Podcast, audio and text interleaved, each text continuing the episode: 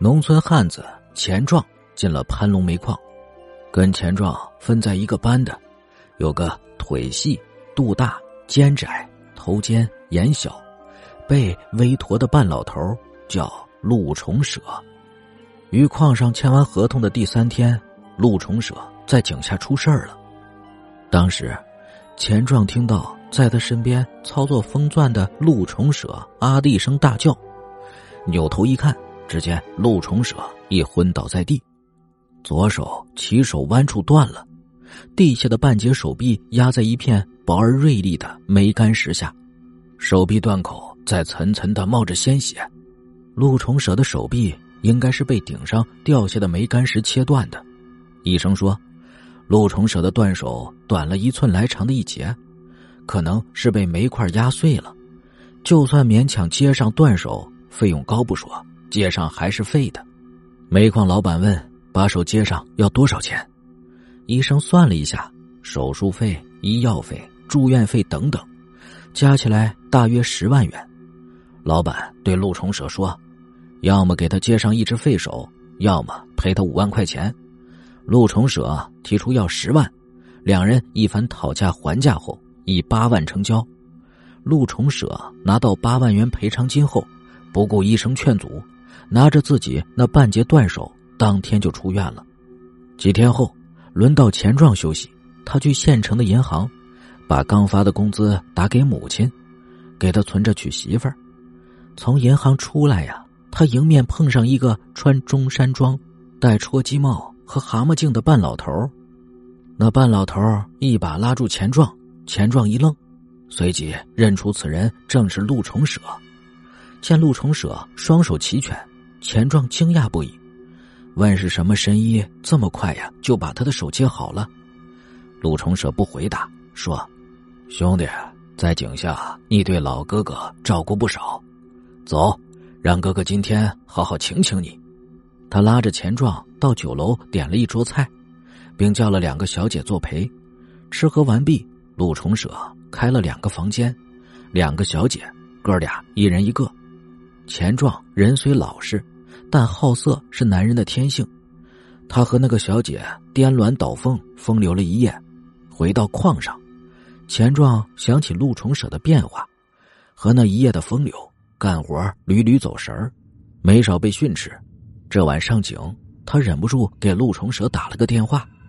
陆崇舍说：“兄弟，想哥哥了吧？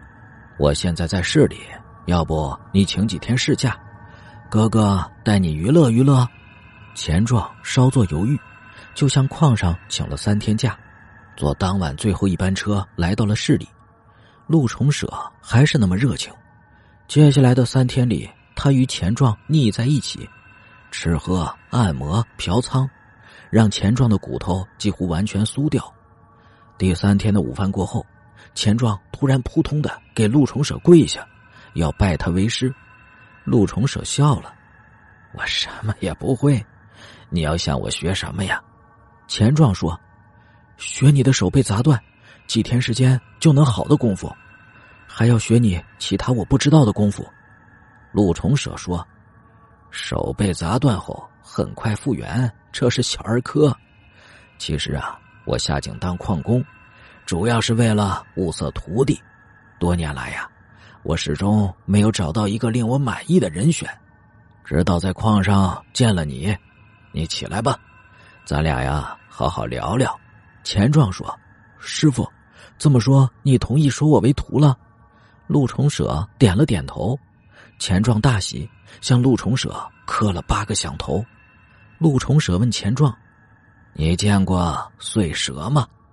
钱壮说：“没见过，但听说过。”听说碎蛇的身子断成几节后，能自己接起来，跟没断一样。陆崇舍说：“我这门功夫叫碎蛇功，是祖师爷根据碎蛇再生的原理所创。要学此功啊，需三个条件：为人实在，吃得了苦和享得了福。”钱壮有些不解：“师傅，难道为人实在？”吃得了苦还不够吗？为什么还要享得了福呢？